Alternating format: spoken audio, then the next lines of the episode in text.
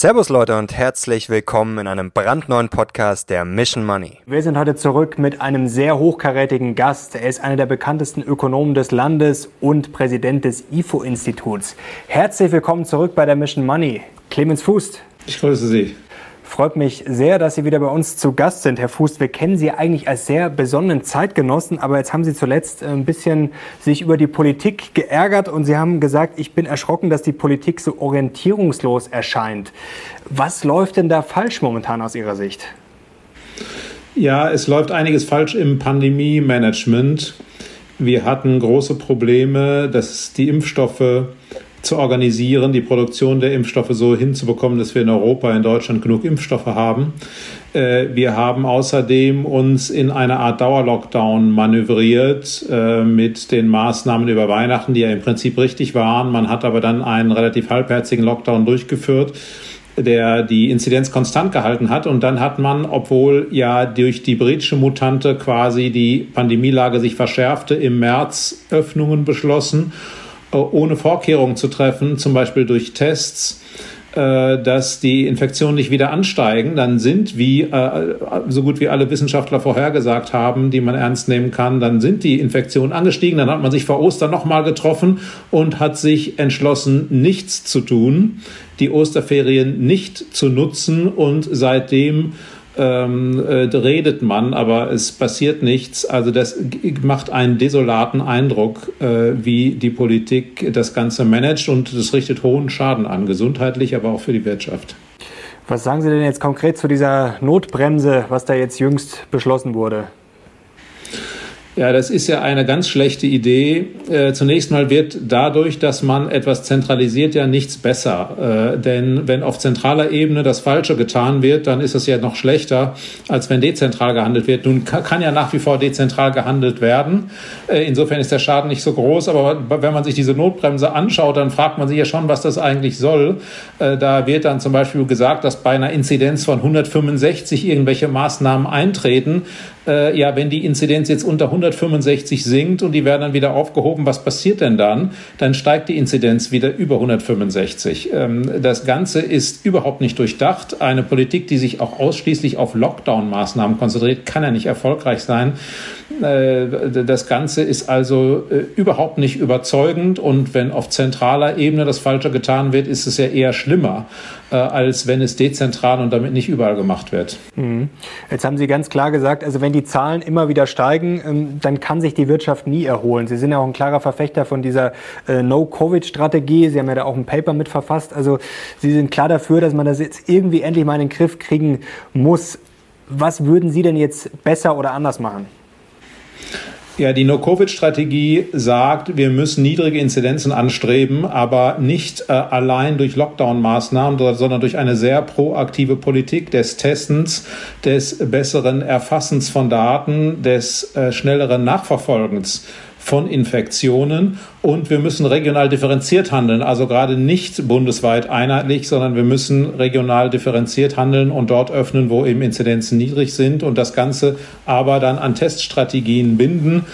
Das alles funktioniert äh, allerdings nur, dieses Öffnen kombiniert mit Tests, wenn die Inzidenzen niedrig sind. Äh, letztlich haben wir heute das Problem, dass die Politik mit dieser Mittelinzidenzstrategie, die wir verfolgen, uns in einem Dauerlockdown hält. Und das ist sehr schlecht für die Wirtschaft. Wir hätten also seit langer Zeit viel proaktiver handeln müssen. Wir haben ja eine ganze, eine ganze Reihe an Papieren mit Vorschlägen äh, veröffentlicht, äh, was man tun kann seit Januar. Äh, davon ist aber sehr wenig nur umgesetzt worden. Ähm, das ist bedauerlich. Wie kriegt man denn dieses Problem in den Griff? Sie haben es gerade schon angesprochen. Irgendwelche Regeln muss die Politik ja festlegen. Da fängt es jetzt dann an, dass man natürlich dann sagt, okay, dann lockern wir, dann haben wir wieder dasselbe Problem. Wir haben die Restaurants schon lange dicht, aber zum Beispiel in München vor ein paar Wochen, ähm, dann ist das To-Go erlaubt äh, vorm englischen Garten bei der Uni. Da ging es zu, äh, ich habe selber gesehen, wie am Ballermann, dann holen sich alle beim To-Go äh, ihren Aperol Spritz und stehen hunderte Leute rum. Also das ist ja irgendwie lächerlich. Also wenn auf, ein, auf der einen Seite die Restaurants zu haben und dann ist trotzdem Ballermann, aber irgendwo muss man ja ansetzen. Also wie kriegt man das denn hin? Also ich bin auch überfragt. äh, es ist ja nicht falsch, zu versuchen, soziale Kontakte zu reduzieren. Und klar, man muss dann an die Nebenwirkungen denken, ähm, dass es eben nicht gut ist, wenn die Leute sich dann drängen irgendwo, weil bestimmte Dinge doch möglich sind. Nun steckt man sich draußen nicht so leicht an wie drin. Ähm, äh, das ist schon, denke ich, in Ordnung, dass die, Politik sagt, gut, in bestimmten Situationen verhängen wir Lockdown-Maßnahmen und wir haben mittlerweile eine gewisse Evidenz und eine Reihe von Studien darüber, was es bringt und, und was es nicht bringt. Aber dieses Wissen ist natürlich nicht perfekt. Und ich glaube, das muss man akzeptieren. Klar kann man immer an Einzelmaßnahmen herumkritteln. Das, was mir fehlt, ist eine Gesamtstrategie. Und damit meine ich ein Handeln nicht nur in einer Dimension, sondern eben in vielen Dimensionen. Wir reden zu viel über diese Lockdown-Maßnahmen. Vielleicht auch, weil sie so simpel sind. Wir reden aber viel zu wenig über die Frage, wie funktionieren Tests. Das ist jetzt in den letzten Wochen besser geworden, aber immer noch viel zu wenig. Ich meine, man muss sich ja mal klar machen, wir wissen, wir haben diese Pandemie jetzt seit 14 Monaten. Wir wissen aber immer noch nicht, wie viele Menschen infiziert sind in Deutschland. Warum nicht? Weil wir kein repräsentatives Screening der Bevölkerung haben. Also wir haben kein repräsentatives Testen. Äh, wir haben äh, sowieso kein Screening in größerem Umfang, was wir eigentlich bräuchten in Hotspots. Äh, und wir haben viele andere Dinge nicht. Wir haben keine vernünftige Datennachverfolgung. Wo entstehen eigentlich ähm, Infektionen? Äh, die Politik hat einfach zu wenig getan. Man war nicht proaktiv genug. Und das ist das Schlimme. Es ist meines Erachtens nicht so schlimm, dass man eben manchmal Maßnahmen ergreift, über die man dann streiten kann. Es wird ja immer so sein. Und es ist in einer Pandemie auch so, wenn man mit Maßnahmen wartet, bis man absolut sicher ist, wie, wie oder also mal hinreichend sicher zu sein meint, wie die wirken, dann äh, hat man die Katastrophe. Äh, man muss schon auch den, den Mut haben, da proaktiv zu handeln. Jetzt kommen wir zur wirtschaftlichen Lage. Würden Sie sagen, in Ihrer Ökonomenkarriere ist das die schlimmste Krise, die Sie jetzt hier sozusagen selber miterleben?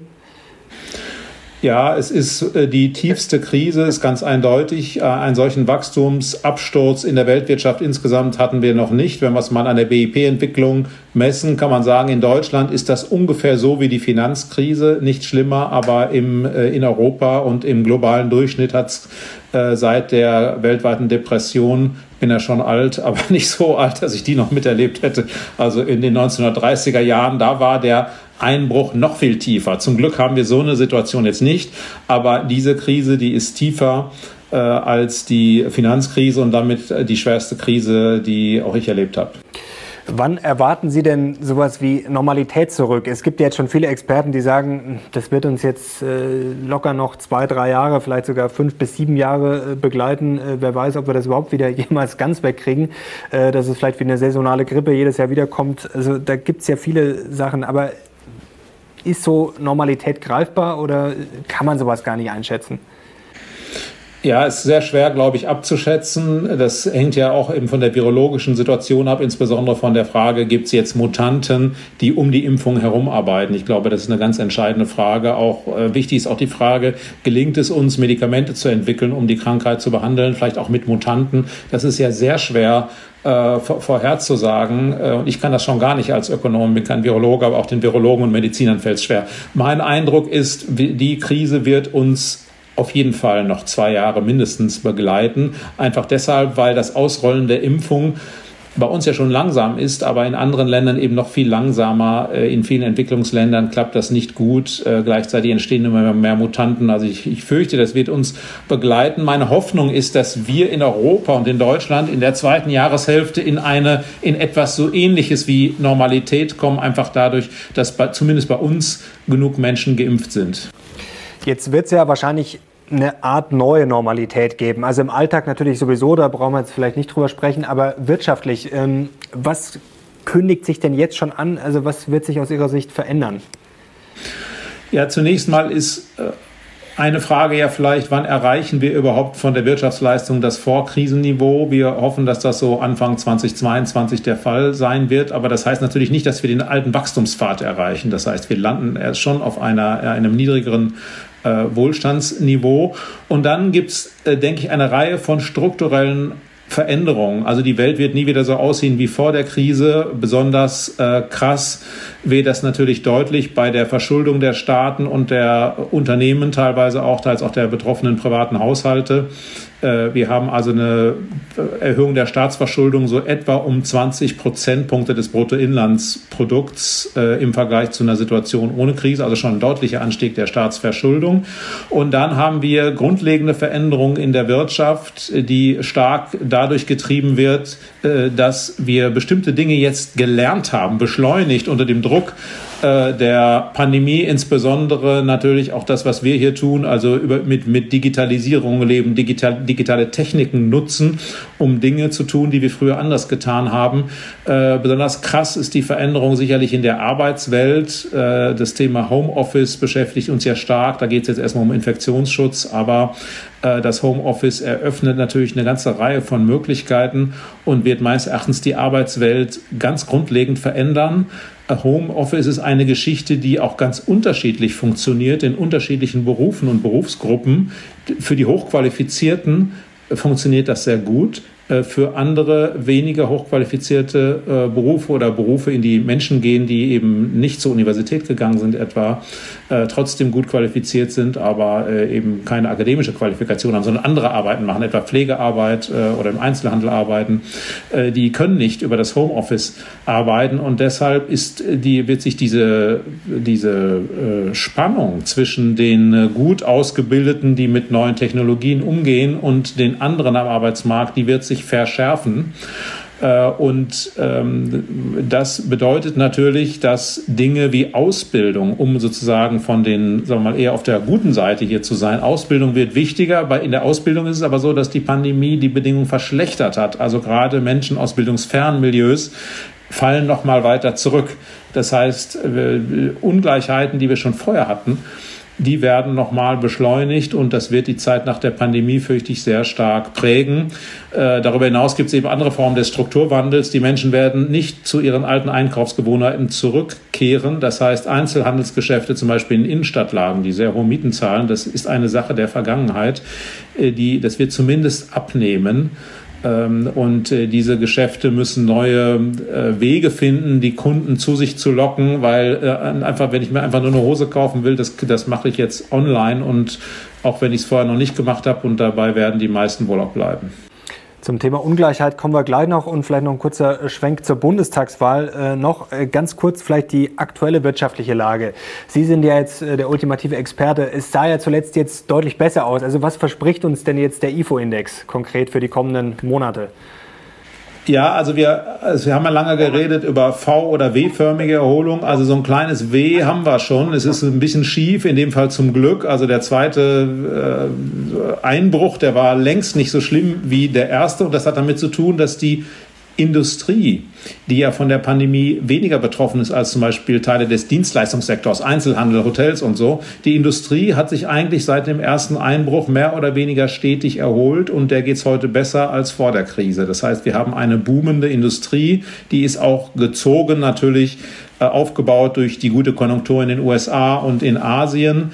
Ähm, und dieser Prozess wird sich wohl auch fortsetzen. Äh, jetzt ist es gleichzeitig so, dass in dieser Krise die meisten Menschen eher Ersparnisse aufgebaut haben. Abgesehen jetzt von denen, die in den hart betroffenen Bereichen arbeiten, ist es so, dass bei vielen eben, man, da man nicht mehr in den Urlaub fahren konnte, Ersparnisse vorhanden sind. Und wenn das jetzt wieder öffnet, dann erwarten wir eigentlich einen, einen ziemlichen Boom äh, beim Konsum, so dass man sagen muss, die Aussichten, ich sag mal für das zweite Halbjahr, äh, sind gar nicht so schlecht wirtschaftlich. Also wir erwarten schon eine, dass die Erholung äh, sich fortsetzt äh, derzeit hält eben die Pandemie uns da noch etwas zurück und die Lockdown-Maßnahmen, aber das wird sich hoffentlich im Sommer auflösen und wenn das klappt, dann sieht es für die Konjunktur jetzt ganz gut aus. Das klingt super, das wünschen wir uns natürlich alle. Eine These dazu, könnte der Boom am Ende zum Problem werden? Also wir sehen ja jetzt schon, dass die Inflation anzieht. Dann, äh, wir haben vor kurzem mit Thomas Mayer auch darüber gesprochen. Es könnte natürlich sein, wenn die Leute jetzt dann diese Ersparnisse, die sie hier angehäuft haben, ausgeben, dass das natürlich äh, auf den ersten Blick gut ist, aber die Inflation noch weiter ankurbelt. Dann kommen vielleicht die Notenbanken ins Spiel, müssen vielleicht irgendwann, wenn das außer Kontrolle geraten sollte, muss es natürlich nicht, vielleicht die Zinsen anheben. Das würde dann wahrscheinlich wieder der Börse schaden, vielleicht wieder das Wachstum bremsen. Also kann das auch nach hinten losgehen? Ich glaube, es ist wichtig zu unterscheiden zwischen einem äh, zwischenzeitlichen äh, Anstieg der Inflation, also wir nennen das Inflationsbuckel, weil es jetzt erstmal hochgehen wird im kommenden Jahr, äh, und einem dauerhaften Anstieg der in Inflation. Äh, dass es so eine Art Inflation, kurzfristigen Inflationsanstieg gibt, also dass die Inflationsrate auf zwei, vielleicht auch 2,5 zwischendurch mal steigt, ein paar Monate, das ist gar nicht zu vermeiden. Sie war ja im letzten Jahr teilweise negativ, also der Ölpreis zum Beispiel ist stark gefallen in der Krise, weil weniger gefahren wurde und jetzt steigt der Ölpreis wieder, da haben wir einfach einen mechanischen Anstieg der Inflationsrate. Die Geldpolitik sollte hier nicht die Zinsen deswegen erhöhen, sondern einfach nichts tun. Das ist richtig, dass wir diese Anpassung haben, das ist in Ordnung äh, und dabei bleibt Die kritischere Frage ist, kriegen wir dauerhaft mehr Inflation. Und das könnte zwei Gründe haben, warum es dazu kommt. Erst einmal, erst einmal könnte es so sein, dass wenn wir äh, zum Beispiel deutlich protektionistischer werden oder die Vorstellung entwickeln, wir müssten alles zu Hause zu produ produzieren, dann wird es teurer. Das könnte die Inflation steigern und die Wirtschaftsentwicklung hemmen. Das ist also dieses Szenario der Stagflation, wie man sagt, wie wir es aus den 80er Jahren kennen, sehr negatives Szenario. Ich erwarte das eigentlich nicht. Wir sehen ja eher weniger Protektionismus, hoffentlich jetzt äh, aus den USA, jedenfalls nicht mehr die aggressive Form. Und dann gibt es ein Szenario, in dem die Notenbanken äh, Staatsschulden in großem Umfang finanzieren oder Staatsausgaben finanzieren. Das tun sie im Grunde heute, indem sie so viele Staatsanleihen kaufen und die, die Staaten hohe Defizite haben. In der Krise ist das okay, aber wir müssen irgendwann da wieder aussteigen. Wenn wir das weiterführen würden, also mit der Druckerpresse unsere Staatsausgaben finanzieren, irgendwann kommt dann Inflation. Ich rechne aber nicht damit. Die Notenbanken wissen, dass die Inflation äh, äh, etwas ist, was seit langer Zeit, seit, seit zwei, drei Jahrzehnten so einigermaßen besiegt ist. Wenn man dieses, ist das Monster schläft allerdings nur und wenn man das weckt, wird es fürchterlich. Das wissen die Notenbanken und deshalb werden sie hoffentlich von einer Situation hinreichend Abstand halten, in der die Menschen anfangen, am, am Geldwert zu zweifeln. Derzeit sind die Inflationserwartungen auch an den Finanzmärkten undramatisch. Dauerhaft etwa 1,5 Prozent für den Euroraum und knapp über zwei für den US-Dollar. Beim US-Dollar ist es schon äh, etwas äh, kräftiger, aber ich erwarte da nicht den großen Inflationsboom. Wie ist das denn mit dieser Quantitätsgleichung, die es ja gibt? Also angeblich gab es ja letztes Jahr keine Inflation, weil natürlich diese Umlaufgeschwindigkeit massiv gesunken ist, weil die Leute das Geld gar nicht ausgeben konnten. Die wird jetzt wahrscheinlich steigen, aber wenn dann das BIP sozusagen auf der anderen Seite auch steigt, dann wird sich das ja wieder aufheben. Stimmt das so oder ist das äh, eher Theorie? Ja, das stimmt auf gewisse Weise immer so ist die Gleichung konstruiert. Wir müssen, glaube ich, sehen, dass äh, Geld ja nicht nur diese Transaktionsfunktion hat. Ne? Also wenn man sich was kauft, dann braucht man halt Geld, äh, sondern Geld hat auch eine Wertaufbewahrungsfunktion. Und wenn ich mich jetzt frage, äh, halte ich Staatsanleihen mit einer Verzinsung von null oder Bargeld mit einer Verzinsung von null, dann ist es eigentlich nicht so wichtig. Äh, das heißt, solange die Erwartung ist, dass der, also der Zins null ist und die Erwartung ist, dass es auch bleibt und die Inflation nicht groß hochgeht, halten viele Investoren und viele Unternehmen auch sehr viel Geld einfach auf ihren Girokonten und so weiter. Äh, insofern ist äh, sagen wir mal, die alleinige Betrachtung der Geldmenge da nicht, äh, nicht so entscheidend für, für die Inflation. Es ist immer wichtig, dass die Notenbanken bereitstehen und sagen, okay, wenn wir wirklich eine Veränderung der Inflationserwartungen sehen, dann halten wir dagegen. Das muss glaubwürdig sein. Dieses Vertrauen darf nicht verloren gehen, dann kommt die große Inflation auch nicht zum Thema Schulden. Das ist ja jetzt ein ewiges Streitthema, war es auch vor der Krise schon. Das hat sich jetzt nochmal verschärft. Sie haben schon angesprochen, dass die Schulden da um 20 Prozent jetzt nochmal gestiegen sind. Jetzt gibt es ja das eine Lager, ich sage jetzt mal das Lager Flassbeck, die sagen, ähm, es ist eigentlich völlig wurscht, Staatsschulden. Im Gegenteil, wir brauchen die sogar. Also die Schuldenbremse ist tödlich. Und wenn sich die ganze Welt verschuldet und wir Deutschen sagen jetzt, ja, wir sparen, dann sind wir am Ende die äh, Blöden, die Deppen, auf gut Deutsch gesagt. Und dann gibt es das andere Lager, die sagen, um Gottes Willen, ähm, eigentlich äh, kann das nicht mehr lange gut gehen. War vorher schon eine Katastrophe. Jetzt erdrücken uns diese Schulden. Die müssen dann die äh, Generationen danach zurückzahlen. Wir müssen Steuern erhöhen. Also das ist sozusagen das andere Szenario. Auf welcher Seite stehen Sie denn? Ja, ich denke, man sollte da nicht so radikal sein. Äh, es ist äh, im Grundsatz mal richtig, dass wir heute Verschuldungsspielräume haben im öffentlichen Sektor. Gott sei Dank kann man sagen. Äh, viele Investoren suchen ja auch sichere Anlagen. Teilweise werden Banken durch Regulierung auch gezwungen, Staatsanleihen zu halten. Deutschland ist das sozusagen das Ankerland im Euroraum. Deshalb können wir uns derzeit günstig verschulden. Und das allein kann man, glaube ich, nicht ignorieren. Das ist schon ein Argument dafür, das Instrument der Staatsverschuldung auch stärker zu nutzen nutzen. Und wir können es im Moment nutzen, äh, indem wir sagen, wir konzentrieren uns in unserer Politik jetzt mal auf Wachstum und versuchen nicht kurzfristig jetzt diesen großen Schuldenberg abzutragen. Auf der anderen Seite kann man aber nur davor warnen, äh, die Botschaft herauszugeben, Staatsverschuldung spielt keine Rolle und wir drucken hier beliebig Geld, äh, denn das kann das Vertrauen in die Staatsverschuldung untergraben und das ist die einzige wirklich harte Grenze für die Staatsverschuldung in der Tat, wenn die Menschen glauben, das wird nicht mehr bedient in Zukunft. Und dafür muss man sich hüten und äh, insofern denke ich, äh, dass, es, dass wir gut daran tun, an unseren Schuldenregeln und an, uns, an der Botschaft festzuhalten. Wir werden diese Defizite wieder abbauen, aber das sollte man eben verbinden mit der Botschaft, wir nehmen uns dafür Zeit, wir konzentrieren uns äh, auf die Erholung erstmal. Und das bedeutet keine Steuererhöhungen ähm, jetzt, äh, sondern äh, um diesen Schuldenberg abzutragen, sondern äh, erstmal muss die Wirtschaft wieder auf die Beine kommen, das Wachstum muss kommen und dann sollten wir äh, eben zusehen, dass wir die Schulden nicht zu groß werden lassen. Wir laufen ja auf eine Situation zu durch demografischen Wandel in Deutschland, in der der, der, der öffentliche Sektor sowieso stark belastet wird. Also das ist nicht, nicht zu unterschätzen. Äh, ich glaube, äh, insofern glaube ich, muss man eben beides verbinden. Also eine maßvolle Konsolidierungspolitik, aber auch nicht sagen, wir werfen da jetzt alles über Bord und können beliebig Schulden machen. Das ist der beste Weg dahin, dass man nicht mehr beliebig Schulden machen kann, weil die Investoren das Vertrauen verlieren. Aber wenn ich es jetzt richtig verstanden habe, dann spielt Psychologie und Vertrauen eine große Rolle. Aber eigentlich sind die Schulden dann gar nicht, also jetzt mal rein theoretisch, äh, gar nicht so schlimm. Aber ich glaube, das verstehen einfach viele Leute immer nicht. Jetzt dieser Lockdown, gut, dann sperren wir halt das Land jetzt einfach mal ein äh, bisschen zu und drucken neues Geld. Ähm, und eigentlich passiert nichts, nicht mal Inflation. Also gut, das kann natürlich immer noch kommen. Äh, ich glaube, das verstehen einfach viele Leute nicht, weil dann könnten wir eigentlich jetzt auch die nächsten drei Jahre zusperren oder wir könnten jetzt auch sagen, okay, dann sperren wir zumindest äh, No Covid äh, einmal zwei Monate zu, machen halt nochmal ein paar Schulden und dann ist es vielleicht gelöst. Also wo ist denn da der Haken? Ja, also No Covid behaupte ich ist eine Öffnungsstrategie. Sagt genau nicht, wir sperren zwei Monate zu, sondern die aktuelle Mittelinzidenzstrategie, das ist die, die dazu führt, dass man dauerhaft äh, zusperrt. Aber richtig, es gibt Leute, die glauben, man, man könnte sich eben beliebig Geld leihen und es wäre nicht schlimm, wenn nicht produziert wird. Das ist eben ein groß, großer Irrtum. Also wenn man fragt, was sind die wirklichen Verluste, dann sind es genau die, wenn wir nicht mehr produzieren. Dann sind die Güter eben nicht mehr da und äh, wir müssen äh, den produktiven Kern unserer Wirtschaft schon schützen, sonst kommen wir in große Probleme. Das hat ja auch mit diesen Vertrauenseffekten zu tun äh, in, dass man eben den deutschen Staatsfinanzen traut. Das hat damit zu tun, dass bei uns die Industrieproduktion wieder auf die Beine gekommen ist und äh, unser Wachstum eben nicht stärker eingebrochen ist. Äh, aber wenn das anders wäre, dann würden wir dieses Vertrauen sehr schnell verlieren weil äh, eben dann der Glaube erschüttert wäre, dass man äh, die Schulden bedienen kann. Also das darf nicht mal in Zweifel geraten, denn wenn das Ganze in mal, wenn mal Zweifel an der Solidität der Staatsfinanzen besteht, dann kann man das eigentlich nicht mehr stoppen, das Ganze. Mhm.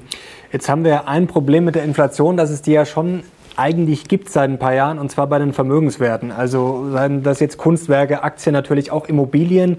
Ähm, das kann ja eigentlich auch, äh, jetzt verliere ich meinen Zettel hier schon, äh, kann ja auch nicht der Sinn der Sache sein, dass wir jetzt in Großstädten, es ist natürlich nicht überall so, klar, die Durchschnittswerte täuschen da vielleicht auch manchmal, aber wir haben jetzt den Zirkus in Berlin, in München ist es schon seit Jahren ein Problem. Also wenn wir eigentlich von unserem verfügbaren Einkommen immer mehr für die Miete ausgeben, kann ja auch nicht der Sinn sein. Das fließt ja dann auch wieder weniger in die Wirtschaft, also dann verdienen da halt ein paar, die Immobilien haben. Ähm, das ist ja schon schon ein Problem, oder? Naja, man muss jetzt das jetzt sortieren. Also es ist nicht so, dass wir in Deutschland einen zunehmenden Anteil im Durchschnitt unseres Einkommens für Mieten ausgeben. Das Statistische Bundesamt hat dazu gerade eine Statistik veröffentlicht, sondern wir geben einen immer kleineren Anteil fürs Wohnen aus. Das mag äh, verwundern. Äh, das ist aber so. Das trifft natürlich jetzt nicht auf jeden zu. Also wer eben in Berlin wohnt oder in München wohnt, der musste erleben, dass tatsächlich Mieten steigen. Wer dort Mieter ist, vielleicht noch äh, insbesondere äh, Menschen, die häufiger die Wohnung wechseln. Das sind nicht unbedingt immer gut gestellte Menschen, die äh, bei jedem Wohnungswechsel steigt häufig die Miete. Die haben tatsächlich Probleme. Ähm, äh, jetzt wirklich gestiegen sind allerdings weniger die Mieten, sondern die Hauspreise. Also, und, und das hat einfach damit zu tun, dass die Zinsen gesunken sind. Und der Rückgang der Zinsen ist jetzt nicht allein ein monetäres Phänomen. Natürlich hat die Notenbank einen Anteil daran, aber wir haben seit Jahrzehnten sinkende Zinsen. Und äh, wenn man ein Haus hat, das äh, beispielsweise 5000 Euro Miete abwirft im Jahr oder eine Wohnung, das wäre eine kleine Wohnung, äh, wenn die Zinsen 5% sind, dann ist, das, ist diese Wohnung ungefähr 100.000 Euro wert. Wenn die Zinsen aber äh, auf 2%, 2,5% zum Beispiel sinken, also wenn die Zinsen sich halbieren, dann ist der Wert dieser Wohnung einfach doppelt so hoch, ne? weil, weil die 5.000 Euro äh, müssen ja nur noch 2,5% erwirtschaften, also das, was das Geld sonst auf der Bank erwirtschaften würde. Das heißt, ein wesentlicher Grund für die steigenden Vermögenspreise ist dieser Zinsrückgang. Und äh, der, der betrifft jetzt nicht die Mieten, sondern der betrifft wirklich äh, die, die Hauspreise. Aber jetzt all diejenigen, die ein eigenes Haus haben zum Beispiel, die erscheinen jetzt natürlich viel reicher. Äh, das Problem ist, sie wohnen auch deutlich teurer. Also in dem Sinne sind sie wieder nicht reicher geworden, aber sie wohnen eben, äh, sie sind im Grunde, sie wohnen im gleichen Haus wie vorher. Äh, aber wir haben diese Assetpreisinflation. Das ist was anderes als Konsumgüterpreisinflation, auf die die Geldpolitik schaut. Äh, aber das Ganze ist unangenehm, insbesondere für diejenigen, die zum Beispiel eine Immobilie erwerben wollen. Das ist wohl wahr, ja. Jetzt wollen noch ein bisschen vorausblicken auf die Bundestagswahl. Da ist ja jetzt gerade richtiger Zirkus in den letzten Tagen nochmal gewesen, auch äh, außerhalb von Covid. Äh, die CDU hat da auch äh, nicht die beste Figur abgegeben, unbedingt, hat auch gleich die Quittung bekommen. Sie haben vor kurzem gesagt, das zweite Quartal muss ein Erfolg werden, also auch natürlich bezogen auf Corona, sonst werden wir ein politisches Erdbeben äh, erleben. Äh, wie sieht das denn aus oder wie würde das aussehen, äh, ein Erdbeben aus Ihrer Sicht?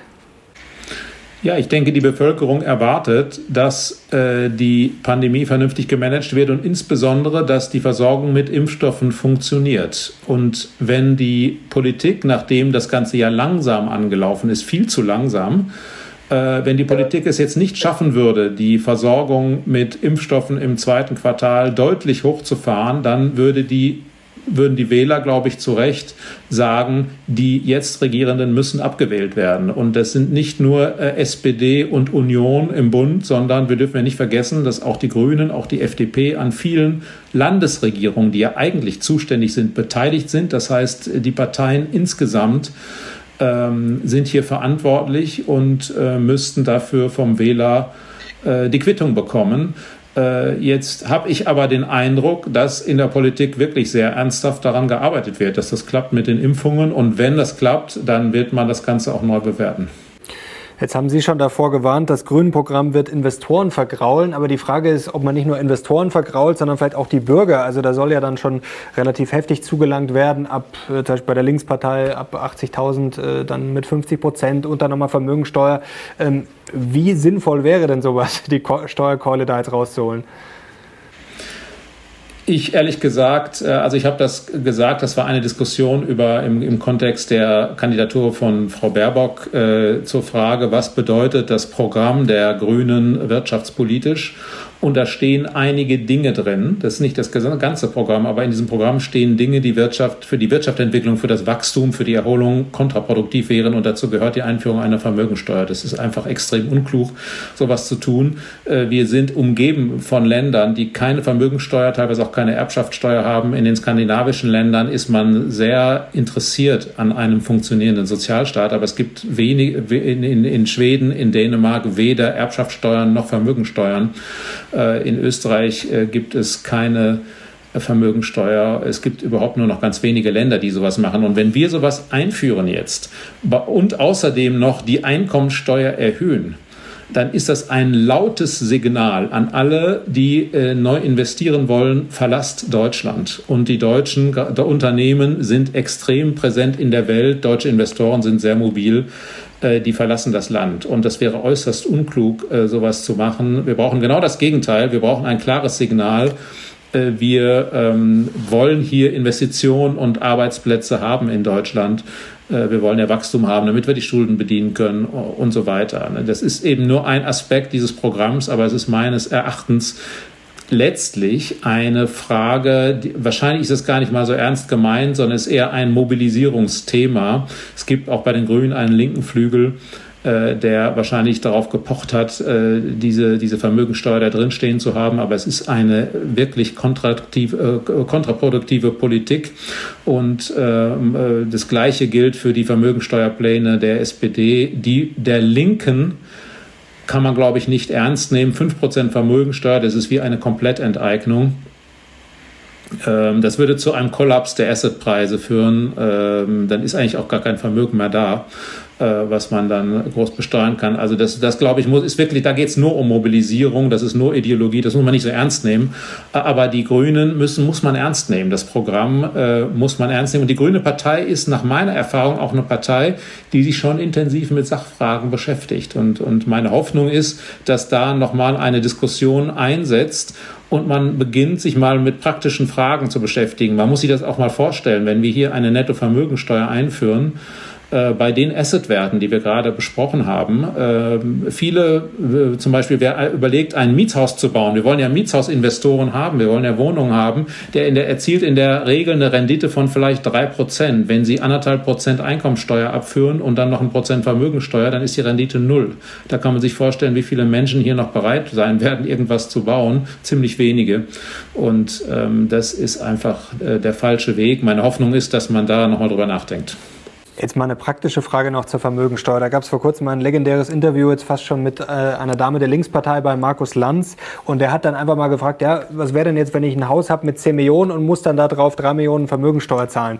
Also man hat halt nicht dann einfach äh, drei Millionen einfach mal rumliegen. Ähm, dann war eben die Begründung, ja gut, das kann man dann eben über ein paar Jahre machen. Ähm, dann kommt die nächste Frage, wie messe ich denn den Wert? Einfach wird es am aktuellen Marktwert? Was zählt überhaupt alles zu Vermögen? Dann wurde da zum Beispiel auch Einkommen nochmal aufgezählt, also das Einkommen dann doppelt zu besteuern, mutet dir auch schon mal komisch an. Ähm, das ist doch eigentlich völliger Schwachsinn auf gut Deutsch, oder? Also auch, es ist ja eigentlich gar nicht umsetzbar, oder? Ja, es, das ist schon umsetzbar. Ähm, es hat aber drastische Konsequenzen. Und es ist die Frage, ob es eben klug ist, das Ganze umzusetzen. Äh, in der Tat kann man sagen, äh, jemand, der ein Haus sich im Leben erspart hat, der muss eben 30 Prozent davon herausrücken. Die Frage ist nur, ob das fair ist oder ob, ob, ob man das wirklich möchte. Und der andere Punkt ist, bei der Vermögensteuer muss man eben sehr, sehr tief in die Privatsphäre eindringen. Man muss ja äh, sagen, hat man eigentlich, haben die Leute Schmuck? Was haben die für ein Auto? Haben sie vielleicht einen Teppich an der Wand hängen, der was wert ist? Äh, man muss also äh, die, die Privatsphäre komplett erstmal durchdringen und erfassen und das haben die Leute nicht so gerne. Und dann äh, erhebt man Steuern und anders als zum Beispiel bei der Umsatzsteuer oder bei der Einkommensteuer, wo ja wirklich Geld fließt und man auch dann das, die Liquidität hat, haben wir die Liquidität hier nicht. Also das ist alles schon sehr, sehr problematisch. Äh, und äh, es, es, es gibt äh, kein entwickeltes Industrieland, dass, äh, sagen wir mal, dessen Staatsfinanzen sich signifikant verändern durch Einnahmen aus Nettovermögensteuern. Und das hat einen Grund. Der, Be der Bewertungsaufwand ist wahnsinnig groß. Wir haben ja gar keine Marktpreise für viele Dinge. Äh, man kann sich damit pauschalen Verfahren helfen, aber der Aufwand ist gewaltig, der Ärger ist gewaltig und der Ertrag für den Staat ist negativ am Ende, weil durch die Abwanderung der Investoren äh, Einkommensteuereinnahmen, Konsumsteuereinnahmen sinken das Ganze ist also eher so eine, wäre eher so eine Art Schildbürgerstreich. Jetzt wollen wir abschließend noch zur Frage kommen. Jetzt lassen wir mal die sozialistischen äh, Fantasien außen vor und kommen zurück zur Marktwirtschaft. Jetzt nehmen wir mal an, die CDU würde jetzt vielleicht doch merken, oh, das mit dem Laschet war nicht so gut, dann äh, stellen wir doch mal den äh, Herrn Fuß als Bundeskanzler auf. Ähm, was würden Sie ändern? Also was würden Sie jetzt anpacken für eine moderne Marktwirtschaft, dass wir möglichst schnell aus dieser Krise rauskommen, aber dann auch perspektivisch in den nächsten Jahren mithalten können mit den USA und auch mit China?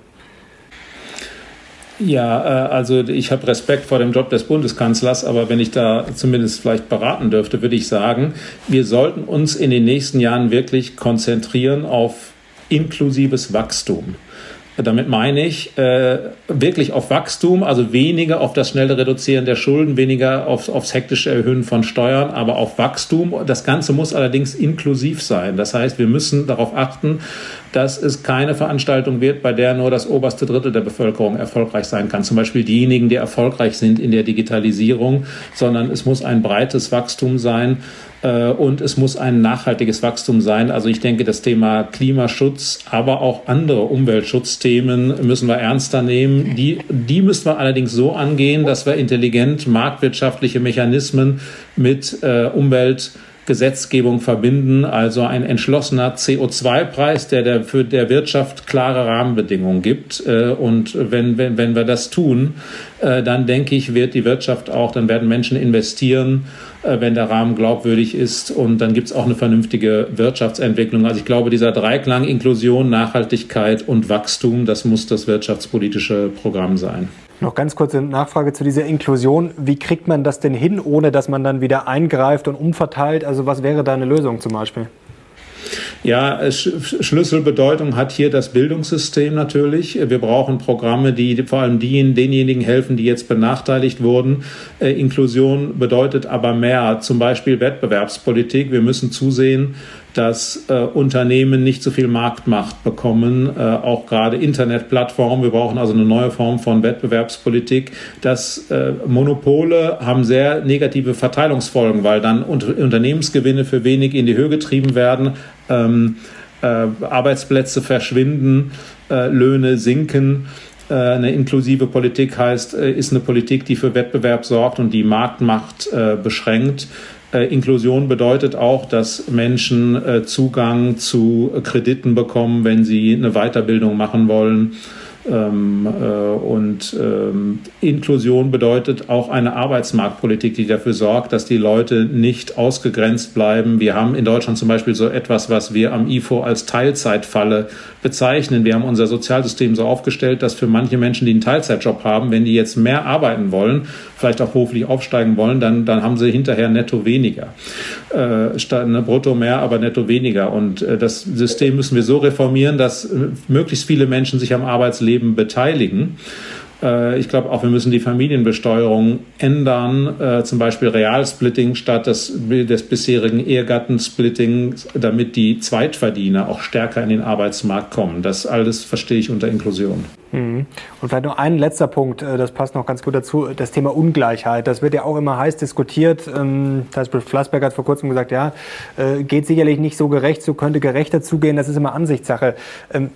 Wie sehen Sie das? Also ist Deutschland ein ungerechtes Land? Könnte man es irgendwie gerechter machen oder wie sehen Sie das?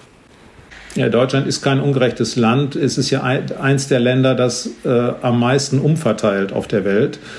Äh, aber äh, mit unserer Umverteilung erreichen wir nicht immer die richtigen. Ich denke, wir könnten vor allem im Bereich Bildung mehr für Chancengerechtigkeit tun. Bei uns ist doch die Frage, wer studiert zum Beispiel oder wer macht Abitur, sehr stark äh, abhängig vom Elternhaus stärker als in anderen Ländern.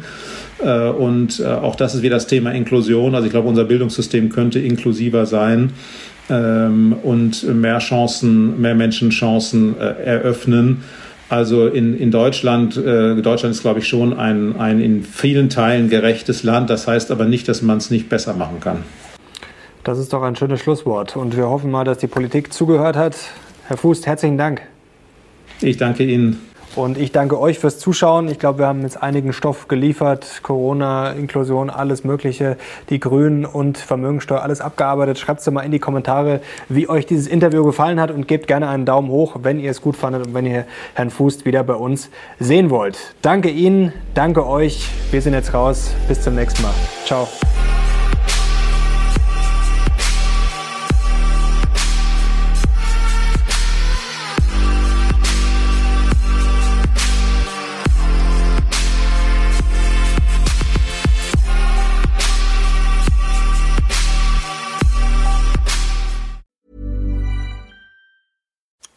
Time to turn yesterday's water bottles into today's laptops. It's time to transform CO2 into a raw material for sneakers. The time for circular economy is now. We're Covestro, and we're working round the clock to turn the future of materials fully circular. Because when it comes to helping our planet, there's no time to waste. Explore our steps to circularity at covestro.com forward slash circular hyphen economy. This is your invitation to the intersection of versatility and design. Experience the empowering feeling of the Lexus SUVs and some of the best offers of the year on select models at the Invitation to Lexus sales event now through April 1st. Lease the 2024 RX 350 Premium all-wheel drive for 528 a month for 36 months with 49.99 due at signing. Experience amazing at your Lexus dealer. Call 1 800 USA Lexus for important lease offer and pricing details. Not all customers will qualify. Offer in the Lexus Eastern area and it's April 1st, 2024.